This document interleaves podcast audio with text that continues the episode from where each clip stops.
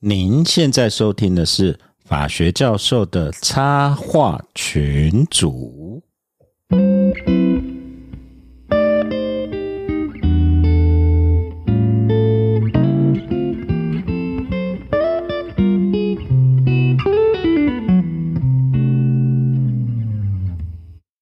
各位听众朋友，大家好，我是向家教授啊。现在录音的时间是二零二二年的一月十八号的晚上。那今天很抱歉，只有我一位而已。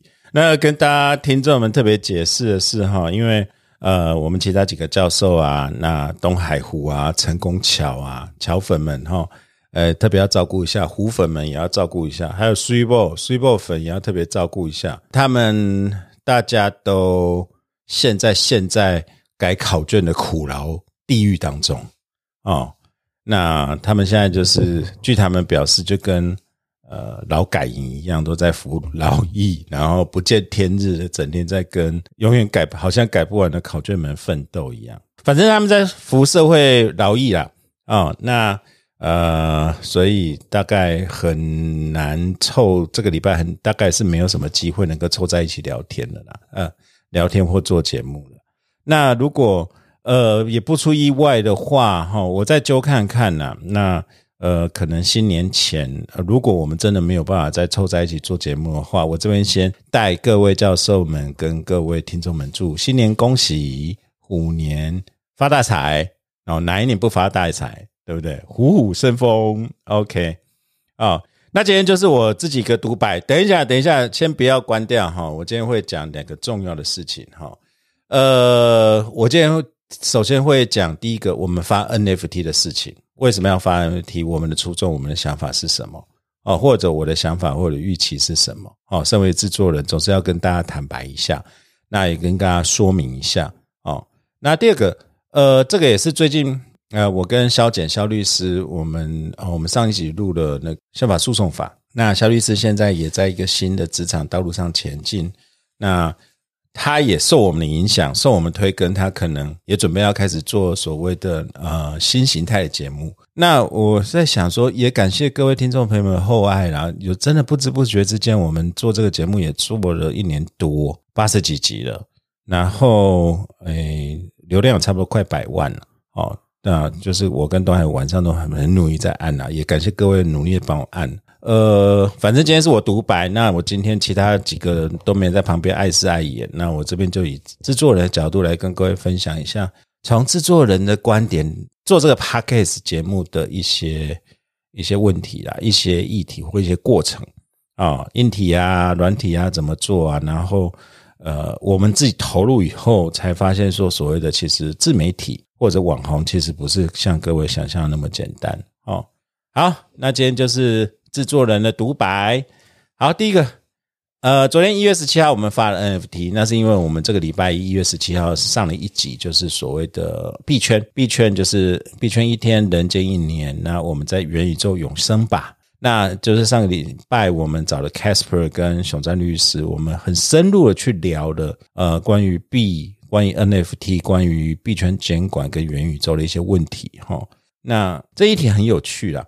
虽虽然我们聊得很离散，但是其实也有点点都一直绕在说我们这几集一直在谈的这些新的科技的一些问题，包括呃，我们其实谈到一个蛮重要本质问题：价值是什么？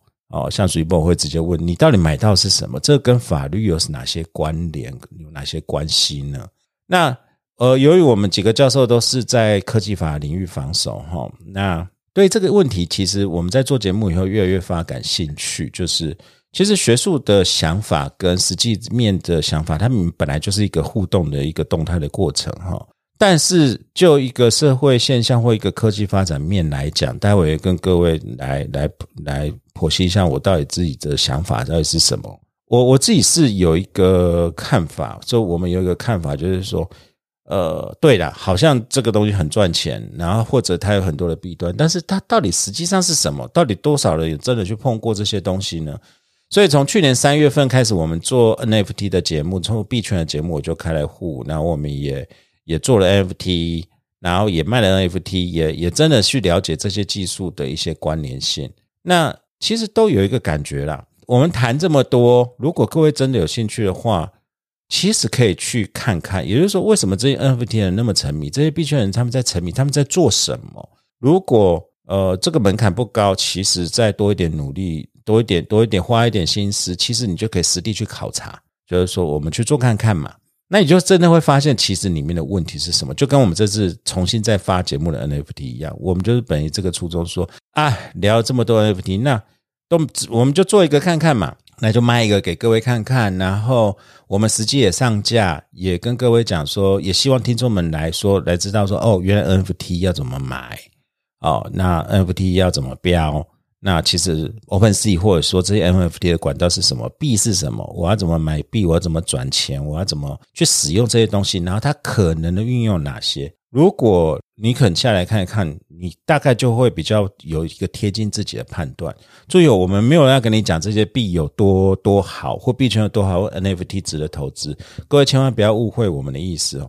我们意思是说。与其你就跟我们上一节节目 Casper，我们找熊战律师，熊战律师其实有有从一个法律人的观点来谈，就是说，有时候我们对媒体这些二次的传播，我们没有一手的资讯，我们都听别人讲讲讲怎样，看别人转转转怎样，然后就一句话简单就是一个价值判断，说啊，这都是炒作，都是诈骗，maybe 也许是对的，的确那里面有很多诈骗的问题等等，但是你为什么这么多人在这里面？它代表什么样一个机会？哦，如果我们丧失那个探究的心的话，丧失那个去研究的心的话，那其实也许搞不好失去一些机会，那也有可能失去一些讨论。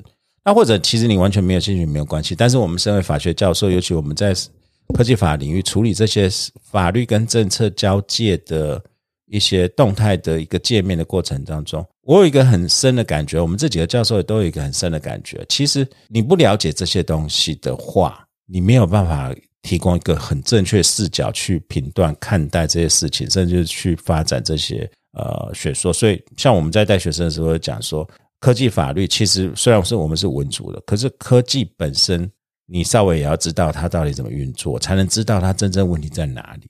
这都是在很多跨领域的学科中会遇到，例如说医学跟法律。哦，当然我们不一定，我们不可能变成医生，但是如果你不晓得这一行，他们。的遇到了困境或者他们在处理这些事情的时候，呃，他们的局限或视角是什么？他们遇到的困难是什么？呃，我们也很难想象到底该如何处理这个问题。有的时候从一个解决问题的角度出发的话，如果没有办法从别人的视角或从多元的视角去看，这时候问题通常没有办法，你没有办法得到一个完全的面貌。你要解决不一定有办法，但是至少你有没有得到一个比较完全的面貌？哦，所以。我们那一天，反正其他几个教授都在考卷地狱里面，我就身为制作人就擅助长，因为我之前也也在 OpenSea 有注册，那就说讲那么多，那我们就来卖一个 NFT 吧。哦，当然这也是最近被刺激了。你看，我们看到当然不畏言了，周董的 NFT，然后最近很多网红发的 NFT，然后最让我崩溃的就是我们看到马来西亚一个一个高中生，一个一那一个男生他自拍，他卖那么多钱，我我的出发点倒不是。这个钱的诱惑人等等，或者而是我在看到说，哎，这个风潮又跟去年三月份又延卷土重来了。那到底是不是套句我另外一个很尊敬的宝博士，呃，那个我们北科大的老师他的节目，他说这个叫做 NFT 之夏，到底是夏还是秋还是冬，我也不知道。可是知道说这个浪潮事实上越来越不开始出现了。那除了这些明星网红赚很多钱以外，有没有别的应用的机会呢？其实也有的哦，这个技术本身，待会我会跟各位分享说，其实，在有些币圈或者开发这些技术人，他想不是只有赚钱这一回事，他有他实际上的功能或者很多的其他的可能性。哦，反正那我我就我就那我就把我的 label 啊，我们我们这个 podcast label 就上架 OpenSea，然后我们就拍卖，我们就拍卖，然后定调这个就是公益拍卖，各位不要误会说我们今天就是想钱想疯了哈。那因为我看到有有听众有留言哈，呃，第一天我我那时候没有跟各位讲清楚哦，其实有听众留言说，你为什么不做一千个，然后这样才能发大财？哎，也是哎，我那天其实想蛮久，对，为什么不做一千个？那为什么只发一个？因为我们本来就是想做一个实验哦，这实验有两个目的，就是我刚才讲的，到底有多少我们听的听众会愿意跟我们一样，实际去了解这些科技上的问题，实际去了解这些别人的视角呢？有多少人愿意去尝试看看呢？这是一个。第二个，当然我们想看看到底。呃，有多少大家听真实的听众在哪里？就是我们做的节目也，就是这些流量都是数字，但真实的听众在哪里呢？呃，我不敢讲这句话，什么有多听我们了，我们只知道到底有多少人呐？哦，能能真的有在听我们讲这些事情？对啊，当然，身为三明治世代的我们，钱很重要了啊。对，刚才 Super 更正我，那个不是马来西亚，是印尼的年轻人哈。那早知道我也我也来自拍好了，奇怪为什么没有这样子？一个一一天晚上起来就三百多万美金，还有多里泰币。我我又拉回来哈，就是说，那我们就来上架这个 NFT 好了，然后自己卖一个，因为就是一个实验，为了钱啊，不是为了钱，不是为了钱。其实我很挣扎，各位听得出来，我今天很挣扎，我挣扎好几天，我在想说。待会各位也也听听看，我们其实做这个节目都是无偿的啦，当然很快乐，但是其实大家都蛮辛苦的，也付出不少成本。然后我们也熬了很多我们来宾，包括我们自己的制作的同伴们，其实我们都付出蛮多。到底做这是为了什么？有动机在哪里？有人在想说，哎，网友提到说发一千个，那一千个我们每一个就卖零点零零一个以以太就好了，三十三块美金。好像也不无小补。讲真的，那个那个想法真的非常非常的诱惑人啊！哦，诶，但是后来我们要想一想，说我们的初衷，这这个这个节目从头就跟各位讲，我们不接业配，好，然后我们只接公益业配啦。上次帮我们也期待以后也跟其他人聚，我们也愿意帮你公益公益业配。然后我们做这个节目本来就不是为了钱，我们我们几个是真的法学教授，真的在教法律的大学里面的教授。我们本来就是受社会恩泽哈，虽然钱不多，这个中华民国在台湾蔡英文政府欠我们太多哈，那是另外一回事。呃，但是本来作为教授，我们愿意，尤其我们都念法律师，没有我们没有在蹲待在敦北大所，我们几个都没有在当呃大律师赚钱。我们投身教育有我们想要做的理念哈。那那当然，我们做这个节目也希望本这个初衷不是为了钱。那所以，我们这次的 NFT 真的是公益拍卖。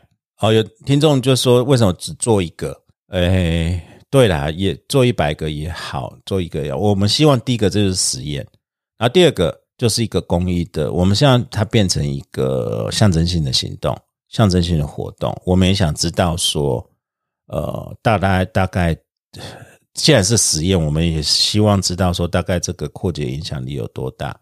那如果很失败，那就那就那我们要更努力，有点失望，但是可能要更努力。但是我们现在就从这个这个这个实验开始哦。所以回到这个这个 NFT 是首发只有一个，然后只有一个，真的只会有一个。然后大概不会有第二个。那后来如果有有做的成功，跟其他其他的公益团体，我们搞不好有 NFT 的合作价，一样也是公益的话，那又是别的形式。但是这一个就是首发，它有特别的意义。所以我们哦，其实我啊就很私心说，既然是只有第一次首发，那就只能有一个哦，让它珍贵一点。啊，因为这个坦白讲，我在做这件事的时候，后来其实我上架以后，哦，苏波就知道，哦，苏波在旁边一直瞪我，就是说我辗转难眠，因为这个就跟卖自己小孩一样，你知道吗？奇怪，我为什么要卖他？然后如果他卖的价钱卖不好怎么办？因为这这个这个节目的创作是是是我投入非常多的苦心去经营，我们大家都投入很多的心力。这个部分如果没有成功，我都一直觉得，或他跟我们小孩跟我们的成果一样，那他如果没有被被好好对待，没有人能够 appreciate 他的价值怎么办？然后反正我就就这样被困扰。然后直到后来，我们苏一波跟其他同伴提醒，我们就做一个实验嘛。对啊，就是做公益做一个实验。那我们这个教很有教育意义的实验，能不能目的能不能达到比较重要？或许或许真的能标出非常高的价值，很正面呐。嗯。这样的成功桥非常正面。他说搞不好就跟那个那个新闻上讲的啊，就是第二天就突然结标的时候，就是突然哦，十大概十个以太啊，一百个以太，然后就莫名其妙进行下来，那也好啊。那你知道这边就要补充，就是成功桥、苏一波还有我们其他的的团队伙伴反而讲标了高价才好啊。那我们就把我们就立下愿，就是把去年呃这这我们所提提到的节目所关注的各种议题哦，包括。呃，药物滥用、青少年的议题啊，动物保护，然后人权律师这些议题的公益团体，然后加妇女受暴、性别意识等等这些东西，然后我们都希望诶能够从头到尾补助一次，然后把钱全部用在他们身上，甚至未来也希望能够来利用这笔钱来帮助更多的团体，那也不错啊。二零二二年的虎年第一年就这么好棒，这么棒，那这是一个希望啊。如果不好，不好就好啦。刚才就讲说卖我自己的小孩，搞不好我自己就会出高价去标他了。哦，那反正就跟大家讲这件事，就是我们真的第一次手卖这个 NFT，然后呃，我的心情很复杂，但是我希望是站在一个很有教育实验意义，而且是一个做公益的角度。然后我的目标是希望，如果各位听众听到我讲的话，我们讲了这么多 NFT 什么啊，真的自己愿意去看看去标看看，哎，你开了钱包，你才后来才发现，其实后面美感很多。包括我这次在做 NFT，其实那个手法非常，它后面 business model 其实非常复杂，不是各位想象中。例如说周杰伦啊，他是因为周杰伦才那么成功，没有。其实现在 business 啊，他利用线上线下话题的炒作，炒作也是有技术技巧的。哦，然后他们到底在流行的券是什么？他们的话语是什么？也就是这个社群这期钱的流动，它会代表怎么样的意意义？这个部分你不投入是不知道的，或者你走过一次，但是你走过一次，你大概就会有自己的判断。这个判断可能是会比较会属于你自己的，因为你走过这一次，像你再去上架才知道说。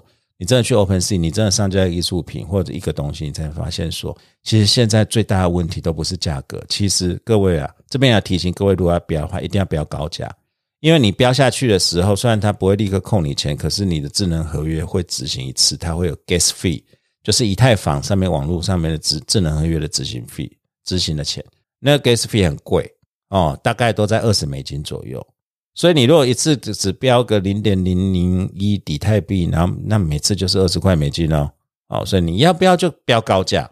你要上架，你就知道为什么他们上架都要标高价，因为那个 gas fee 很贵。那为什么 gas fee 那么贵？因为那是整个以太呃，e Ethereum 它它区块链的一个问题。这也代表说，哎，你这样就会了解为什么不同链有它不同的生态关系跟竞争。那这是我们希望各位去得到的，然后去得到自己的判断，而不是听我们在这边讲半天，或听别人讲半天，然后你就形成一个想法，可能就说啊，这个就是怎么样，这个就是怎样，OK 吗？所以，呃，这个起标日从二月十呃一月十七号开始，那我就设一个月，那结束是二月十七号。那那个呃，在 OpenSea 上面那个网址，我都我们都贴在粉丝团，也贴在 IG 里面的。那拜托各位，就是粉丝们，呃，试看看好不好？或者就是帮我们多宣传，也许搞不好我们的的听众里面有那种巨金会有，因为这以太币对在巨金来讲，可能它以前的成本都一块两块，哎，也许我们可以有这个机会，能够来做一场大的公益，这也是好事啊。反正就是做个实验，拜托各位听众朋友能够支持，好不好？好，这是就是我们的实验，好不好？呃，线上到线下啊，这是啊，我好紧张哦！第一次线下的真实的测试，到底是好是坏？我真的是还蛮焦虑的。OK，希望后来结果会是好的，或者拜托大家再帮帮帮我们多宣传，好不好？毕竟它是一个 for good cause，是为了公益。那那就是拜托各位了。好，然后再大家回来讲一下 NFT，我有一些补充啦。就上一集，我们这几天这次做完这几集后，因为后来。其实我们法律圈的学会最近也大家很夯，在讨论元宇宙啊、NFT 啊、什么 AI 啊、什么东西，就是我们节目也讨论过这些东西。呃，其实有一个问题哈，当然你要期待理论上学者的意见，通常学者看法通常比较保守，因为我们学术是比较有时候你其实是呃有时候是突破，有时候是落后，因为学者本身他如果不是这个领域的，他有时候看法会比较保守或者比较落后一点。但是这边拉回来哈，也反映到说我自己的防守，我们大家几个教授们防守力，就科技跟法律跟跨领域的结合这边，所这边所谓的呃，好啦，讲好听一点就是 interdisciplinary，就是呃，所谓跨领域之间哦，呃，NFT 现在呃好像有点被污名化了，也不是污名化，就是大家觉得这是一个诈骗吗？这是一个骗钱的东西，就跟以前的比特币、以太币一样。我从另外观点来看，哈，其实这些技术都是中立的。我倒觉得这些像周杰伦卖那么多钱啊，Beeple 卖那么多钱，其实是一个很自然的事情，也算是一个好事。各位想想看，如果没有这些人赚那么多钱，或突然那个刚才讲印尼的那个高中生自拍就可以莫名其妙赚那么多钱，或者我们今天高雄的那个呃永远不老的哦治水的治漏水的，哎也越像新闻版面，大家不会注意到有 NFT 这东西。而且其实人性是本贪的，诶，这个 NFT 可以赚钱，那我们是不是要投入？我跟各位报告一个事情啊，其实很多时候在资讯科技或人类科技上面，它的推进其实都是从不好的事情、人类的私欲开始发生的。例如说像 Triple W 啊，网际网络，网际网络刚开始推动的时候，其实到最后，呃，让它推波助澜了，其实是，呃，我们讲很大一个动力，最开始是一定是色情或者不好运用。那再拉到比较近一点的，各位还记得像我这个年纪的呃同学们，我们六年级、七年级或五六年级，就是民国五六十年代的人，应该还记得。各位还记得 P to P 软体吗？啊，就是 eTorrent 啊这些东西，这是要干什么的？P to P 软体就是为了下载盗版啊，分散式预算啊，节点呐。哦，以前不是常常论坛就是说要总值，而且那些分身盗版片还不止为了，大部分都是为了 A 片嘛。那可是各位知道啊，这些 P to P 的技术，其实后来要不是因为这样子，大有人去研发，有人让它更有效率，让它扩更普及扩散，其实它也它散出什么？在呃，如果各位有印象的话，像二十年前那时候有一个，那时候为了来计算所谓的人体的 DNA 组成，那时候有一个分散式计算计划，就是全球电脑在你空着不用的时候，这算力可不可以拨给这个网络来用？然后这些技术其实就是 P to P 的技术，就是其实就是拉到现在，就是我们现在讲的云端的档案储存跟云端的计算。那过去那些只在传 A 片的软体、传种子、传 A 片来，它的真实运用其实甚至现在影响到我们现在云端 Blockchain 哦，有些区块链的分散性运算也都是基于这边而来哦。所以我倒觉得中性来看呢，就是常常，例如说我跟 Super 会。会以前对一个事情，对比特币的事情很，货币圈的事情，我们有一次吵了一个很大的架。因为我自己本身是金融圈出身，然后我现在在做的研究也跟市场的构筑有一点点关系。我我会比较一个灰色系带去想说，其实一个市场要能够流通有效率，它一定要有强茂客，一定要有投机者，不然这个市场不会流动。就跟赌场一样，赌场。如果赌场一直开都开不出来，你没有赌客进来，那个赌场会死气沉沉。那那个赌场死气沉沉的话，是不是人潮就不会进来？啊，人不进来，货不出去，就不能发大财。我们真正目标是让整个社会能够生产力提升嘛？那赌场运作是希望说整个营业额能提高，人潮人流能够进来。那那里面百业都可以进来啊，例如说餐饮业啊、服务业啊、精品业啊，大家都一起进来啊。那如果这个赌场都开不出来，没有这些烂赌鬼的话，大家不会在里面感受到刺激，你没办法吸引人的话，这个市场没办法形成，它没有流动性哦。那这一点就是我我觉得现在，当然我不是站在完全右派的一个思考了，我三十岁前也是超左交了，好不好？而是我站在比较务实的状态的来思考，是说像像是币圈，现在 NFT 如果没有这些。超额利润没有不会吸引人投入的话，其实技术是不会快速增长。但是，呃，我这边要特别强调，我不是在肯定炒炒作的行为，或者我不是在肯定这些去割人家韭菜的行为。我只是在讲说，身为自由市场的一部分，这些发展是必然。那这一当然是需要去管制，可是不不需要去魔鬼化。因为我有一个很深的感受，像最近我们。在我跟随波跟一些同道们在讨论 FT 的问题，其实 FT 问题很大的部分，它不是新的问题，现有的很多的法律架构还是可以去处理啊。例如说，你盗卖人家的智慧产权，这跟你一般侵害其他的智慧产权是一样，不因不因为它是 NFT 有任何其他的区别啊。这里面，我我认为是说，不能从弊端来否定这一切。我现在发觉哈，其实我现在有点骨癌上升，就是我们台湾社会现在都先看这些，不一定说，哎，我们看到这个政府要赶快出来处理呀。哦，那看到一点小东西，政府就要赶快出来处理啊。请问各位，你希望一个是事事都管的，像西台湾的这种政府，万事都靠党帮你处理好呢？还是你要回到说，我们有自己的秩序，大家这个市场是可以自己运作的，我们是可以决定我们自己的生活的状况呢？有的时候，今天看到一个市场乱象，例如说啊，今天看到 NFT 它赚太多钱了，或者说有人被诈骗了，好，我们就要查封查禁这些事情，这好像也有一点点呃跳太快了。所以我刚才一直在谈，所以为什么我希望说各位在理解这些事情的时候，能够提到一个渠道，你如果真的去去使用看看，或者真的去跟里面的人聊看看，你就会发现，其实币圈里面不是只有洗钱，不是只有诈骗。哦，待会我会跟各位聊说，其实我们刚才讲 NFT，NFT 有一个很重要的功能啊。你像那天我们在谈，我们在上一集节目，Casper 跟东海吴我们在聊，就是东海会提一个观念是啊，NFT 是不是一个新的权限？诶，我蛮肯定，可是他提出的是一个哲学上的想法，可是我提的是比较，我我的想法是比较务实。NFT 其实不是什么新东西啊，它基本上就是把把一个物品能够确认在像在。呃，区块链里面这个簿记里面确认一个标签是属于谁，然后它移转的过程都会被记录下来。那它的功能是这样子，它功能这个功能在我们现实社会中就有啦。你有权状，你有公证人，你有什么这些去证明有一个地方记载你是哪些东西归谁，有一个部本，然后大家都信任它。这些东西 NFT 其实代表的是差不多的意义啊。那以前我们。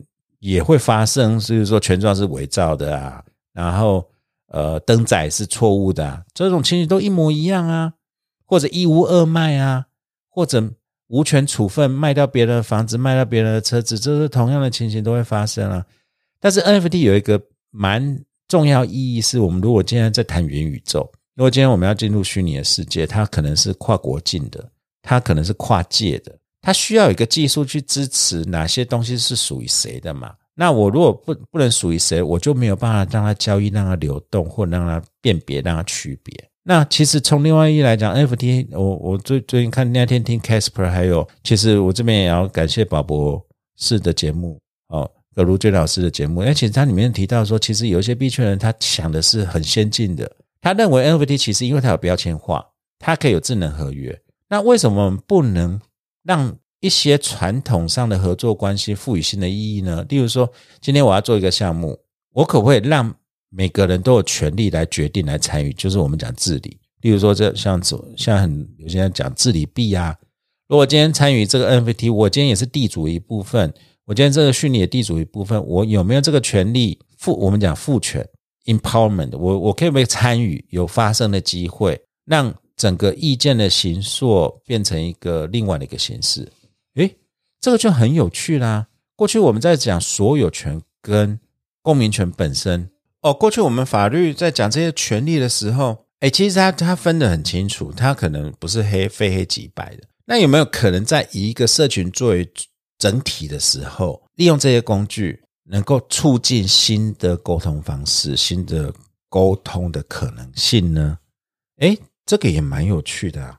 那或者今天我们有没有可能做一个碎片式的交易？就是说，这个就从虚拟影响到实体的。例如说，哎，我们今天如果是真的是一群年轻人，我们觉得是要社会住宅，可是大家要去募资，募资以后可能有公司形式的这些问题。那我可不可以用一个 NFT，把我们大家就买一个房房子很贵，可是集了很多人的钱，可是每个人永远是碎片化的。那很多人且碎片化去持有一个呃比较高昂的物物物产，可是它的使用方式可以依照这个社群的方式来决定。那这个也是一个很蛮蛮有趣的可可能性的东西啊。这个可以补充现在法律工具的不足，因为以前我们如果要做这个东西的话，可能你要。有一个新的立法，你要成立财团法人啊，你要有一些监理机制啊，等等。那我不是说这些传统法律不重要，而是可以想象看这些工具可以帮助补充传统的法律架构哪些事情哦。那这是我我我从另外一端的看法了。当然里面有提到说，哎，NFT 出现以后，对于艺术社群到底是炒作居多呢？或许是吧，但是里面提出来，我们以前常常在著作权里面提到的所谓，呃，这个是在比较著作权法里面，这书包会讲，像欧盟有所谓的追及权啊，艺术艺术品流通的时候，它在转卖的时候，事实上都要呃分一杯跟去给他回来创作者。那以前就是全世界法律，每个国家法律不一样，有的国家认同这个东西，有的国家不认同。那现在 NFT 其实出来了，像我们看 OpenSea，你就可以设定这个分论的比例，也就是说，他把分论的想法跟参与带入 NFT，诶，这个就很有趣了。这对一个艺术创作者来讲的话，的确，他他 maybe 他有更多的新的 business model 来做这些事情了。当然，这边就不更不不提更多一些艺术上的创作等等这些。这些这个各位有兴趣可以再去了解一下。我在谈说，从另外一个角度来看，其实不能只看到他疯狂那一面，疯狂那一面有时候是一个润滑剂，但是其实它会有蛮多的一些另外一方面的可能性会存在。当然，我也不我不是说这没有，这不会冲击到现有的法律秩序的问题，这的确是会有的。这也是我们为什么希望去碰触它、了解它、理解它，说它可能会产生哪些问题哦。而不是只是坐在那边原地说看啊，我听说啊，那个媒体讲说那是怎样，所以我们应该怎样处理它？这个是我我我希望说比较不采取这样的一个态度来看待这些新科技的一些原因。那另外一个，我是拉回来另外一个事情，这个可能这也是熊在还有其他的我们在接触其他币圈的的事情，才慢慢知道这些事情，就是说呃。我我对其中 Casper 在讲的上一集节目提到一句话蛮有感受的，就是说他认为币圈现在这个现象是一个世代的冲突，因为过去这个世代掠夺太多了，那这个世代的年轻人他觉得有困境，那他唯一翻身的方式是透过这个币圈啊来炒作这些，这一点我只能讲我感触很深，因为这一点我持保留态度，因为 s 以 b o 也在讲说，其实某种程度上面。呃，这个币圈它不是进行合理的机会或财富的重分配，只是再次行述一种新的掠夺。因为这 maybe 有可能啊，因为我们看币圈里面几个 will，他们很早以前他持有成本是零啊，那这些人是不是公平？这不一定。也就是说，币圈他现在在打的比特币在打所谓中本聪，假设有中本聪这个人的存在哈，他现在是个透明公平的流动。但是中本中本身持有比特币部位就是一个非常有问题的一个事情的哦。如果从就从这个结构的本质来看，但是我要谈的不是这一点，而我要谈的是，因为有一些这个世代年轻，我注意到说，呃，他们去参与这么多像 NFT 新的币圈的计划，像比特币的开发，其实台湾真的很，台湾人真的很了不起，在比特币核心的开发里面，我们有真的有一些工程师在里面，而且是从头很。很 root 就是很深入去参与整个核心的城市的运作，而且各位要知道，像比特币、Ethereum 这些现在很多的项目，它的以全球营运的项目，他们是透过什么？他们是透过一个非盈利的一个组织在运作的。他们强调参与、跟民主、跟透明性。那他们希望决定这个，他们有他们新的一个一个一个，我们讲可能是城市者的 nerd 他们的坚持或者。或者华雷他们理念，但是我们看到第一个他跨国，那我们台湾年轻人能够跨跨出国界出去参与这么重要的 project，在里面发挥他的专长，甚至我们看到很多 NFT 的台湾的的项目方或者发起者或者设计者，他这里面大放异彩，大放异彩，在全世界大放异彩，哎，这个都是很有趣的，因为这些这些 project 都要求什么？他们他们很注重什么？是社群的营造、参与、沟通。那我们台湾年轻人是用语言也不是障碍，技术也不是障碍，自信也不是障碍，他们去参与新的一个产业的一个建构建构，这个是我我坦白讲，我身为大学第一线的老师，我我我真的很很希望看到我们未来的小孩子们是这样子，很有自信的踏出去国际跟大家接轨，然后去参与这些重要的事情。哦，我们台湾不是只是会爆肝，只是会是会只是会做金元而已。我们在很多的企业上面，很多的东西上都有很多的突破。那我们也看到说，哎，其实哎，也不少年轻人现在慢慢不止炒币而已啦。我想上次 Casper 跟跟熊丹律师来讲，真的不止只有炒币而已。但炒币也是其中一个部分。但是如果没有炒币的话，如果他一切都是很美好啊，但是没钱赚。哦，这种只有我们这种没钱赚的法学教授会会会进来而已。哦，也就这是真的是一个世界的实际面的相辅相成。哦，所以拉回来 NFT，我们现在上架只有一个，很抱歉只有一个，而且搞不好首发就是唯一那一个。以后发的，就算有机会发，都不是那个首发。啊，我们卖的就是这个首发的 feel，但是我们卖的，呃，全部为建筑做公益，好不好？哦，这个拜托各位听众，呃，各位朋友们能够支持一下。哦，这是第一个部分 NFT 的部分哈。哎，要卖女儿了，真的心情很难过，很复杂。哦，不管了，就是希望能能能卖漂亮一点，要做公园做漂亮一点。哦，希望呢。哦，第二个是。讲我身为 podcast 做制作人，呃，因为最近在看另外一个报告出来哈，就 podcast 声声音经济整个市场的份额，在最近的市场报告出来，大概成长百分之两百。然后呃，过去我们在那个我们在学会那时候做 live podcast，其实那时候我就引用呃，这里胡说大叔那个他他他其实他们蛮厉害，他们一直用机器人去抓各种数据哈。那其实台湾 Podcast 一直在发展，那我们的 Podcast 也很幸运的撑过了，他们叫死亡半年期，大概半年之后不更新了，大概占百分之七八十以上。那我们为什么继续更新？是呃，对啊，因为我们我们也不晓得为什么我们继续更新哈，反正有在做。那各位听众朋友的鼓励，让我们继续往下做。那我这边提供给其他朋友，因为最近像刚才我前面提到肖律师啊等等，其实要进入 Podcast 门槛不不高，真的很低啦。哦，我们讲硬体来讲的话，硬体呃奢俭由人哦，像你如果要真的要开始，手机就可以了哦，手机上面有 Anchor 软体，它其实它都可以把你录的很好，你就可以直接上架了。那好一点的，像我我我们是比较龟毛一点，我是比较龟毛一点，但是也没有到极致啊。我我整套都是用弱的东西，好麦克风啊跟录音界面是用弱的东西，但是都不是弱最好的。啊，它就是这家澳洲厂商，这最近也是在 Parkes 里面大放异彩哦。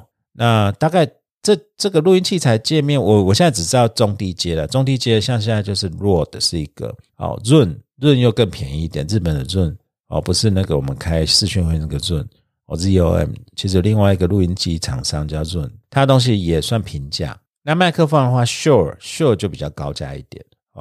当然还有更更多跟上面的，可是我们这样子用整套弱，包括我我还买了无线的 Voice Go，其实我们一一整套，因为我们人很多，所以我们都四四支麦克风起跳，我们有大概两个整套设备。那每一个教授，其实我们那花在真的纯粹硬体上面的话，不会超过大概三到五万，整个加起来不会到三到五，所以其实是不多了，但是也是一笔钱了哦。那当然器材。呃，奢俭由人，像我有一个朋友，就是我这边就直接点名，就像整皮啊，那时候就说啊，要是录音呢，他买器材就会看他器材全部是一时之选哦，那个秀的最好的那个麦克风喇叭，那个什么麦克风前级连监听耳机都是那个有木头雕花的哦。啊，我问他要拿来干嘛，就他说视讯上课还给学生最好的听觉享受，说嗯赞，我欣赏你这种精神。哦，这个真的也奢俭由人了。呃，做 p a c k e t 其实呃硬体不是最最最最重要的考量哦。那跟 YouTube 比起来，YouTube 对硬体要求会高一点，因为它还有打光、打光跟摄影机，然后后置。后置的话，你电脑就要够力一点。那那时候为什么做 p a c k e t 第一个，我们为什么不做 YouTube？第一个 YouTube 要露脸啊，我们没有那个自信能露脸。第二个要打光，打光就很会多很多的费用，然后再来呃后置后置后置影片的时间跟成本，当然跟后置音乐声音也是差不多，但是呃电脑要好很多，所以要投资更多哦。相较之下，所以我们那时候就选择 Podcast，而且 Podcast 比较自由，而且 Podcast 走的跟 YouTube 完全不一样。YouTube 现在像现在 YouTube 流行像抖音一样那种。五十秒以内的影片，他们叫做呃 YouTube Short，那那那种就是完全博眼球。那我们做 Podcast 其实是跟听众博感情，尤其像我们的节目一次都动不动就是，我们最近越来越过分了，快突破两个小时。然后我们这一直在向呃美国最大的那个那个 Podcaster 卖那个学习，他的节目都是三个小时以上。我们是在跟听众博感情啊，因为各位愿意跟我们听那么久，代表这个真的是博感情了。那这个是 Podcast 跟 YouTube 比较不太一样的地方。然后 Podcast，呃，我会讲困难点不是在硬体，这硬体都简单。我刚才讲花费也不会非常高，也没有那么多复杂，就是线切接就会就就会就会动了。你知道，连陈虹桥都有办法，他只要能确定他要把插头插上去，他都能录音，你就知道多简单了。对啊。你看，呃，我刚才本来讲，连陈陈功桥这种白痴欧巴桑，没有 这，所以我来讲，不要再嘴他了。那 p a r k 难在哪里？呃，难在节目的部分。现在对我们来讲，呃，录什么倒还好，因为我们几个平常都是呃都是好奇宝宝，然后很关心社会，所以我们大概，而且我们每天工作就是讲话，所以讲话对我们来讲不是难事。难是难在大家巧。录音的时间，因为大家都真的很难很忙，各位真的要相信，我们真的不是那么闲的，我们真的平常很忙。我们除了学校的教学、研究跟行政以外，我们还有社会服务的工作。我们这几个都肩负很多社会服务的工作啊，我们算是做功德做的非常彻底，连闲暇时间，现在你听的节目都是我们做功德的。我们今天上辈子做了什么杀人放火的事情，这辈子才这样子哦，真的很忙，就是大家凑时间再来。后置，我我们花在后置的时间非常的辛苦哦，像呃，通常苦主是我了。我们录两个小时，花最起码就是后置的时间就是两个小时乘以一点五，因为要剪掉啊，要调音。然后现在线上录音就是要变多轨，然后去对轨，然后大概就是做就做这些事情就真的很累了。我们没有想帮手哦，那都自己来。那这个很花时间，因为我们的产值来讲，以以我们的名目的薪资的应该收取的费用来讲，做这个节目真是超亏钱的哦。那真的算做功德。但是回首哈，到底做这个节目，因为到底呃自媒体的想法，到底会不会红，有没有赚钱？因为这个问我问我们不准啊。我后来就一直在想这个事情，包括我们连做 NFT 都现在都觉得很没有信心，而且还要做公益哦。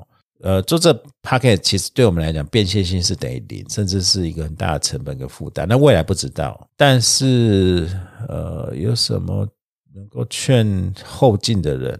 是说先不要想到变现性的问题，先持续做，有兴趣的做，然后能够呃努力，包括我们现在还是努力，能够留出留住这一群哦愿意听我们讲话的人，之后再讲想别的。哦，那这点可能是比较重要的一点。那未来还做得下去吗？嗯，我们尽量呢，好不好？其实对我们来讲，重重点是时间呐。哦，对我们几个老师呃教授来讲，重重点真的是时间。然后我们很 enjoy，但是重点真的是时间，因为我们还有小朋友，呃，我们三明治时代还有学校的事情。但我们很喜欢做这个节目，也因为有各位。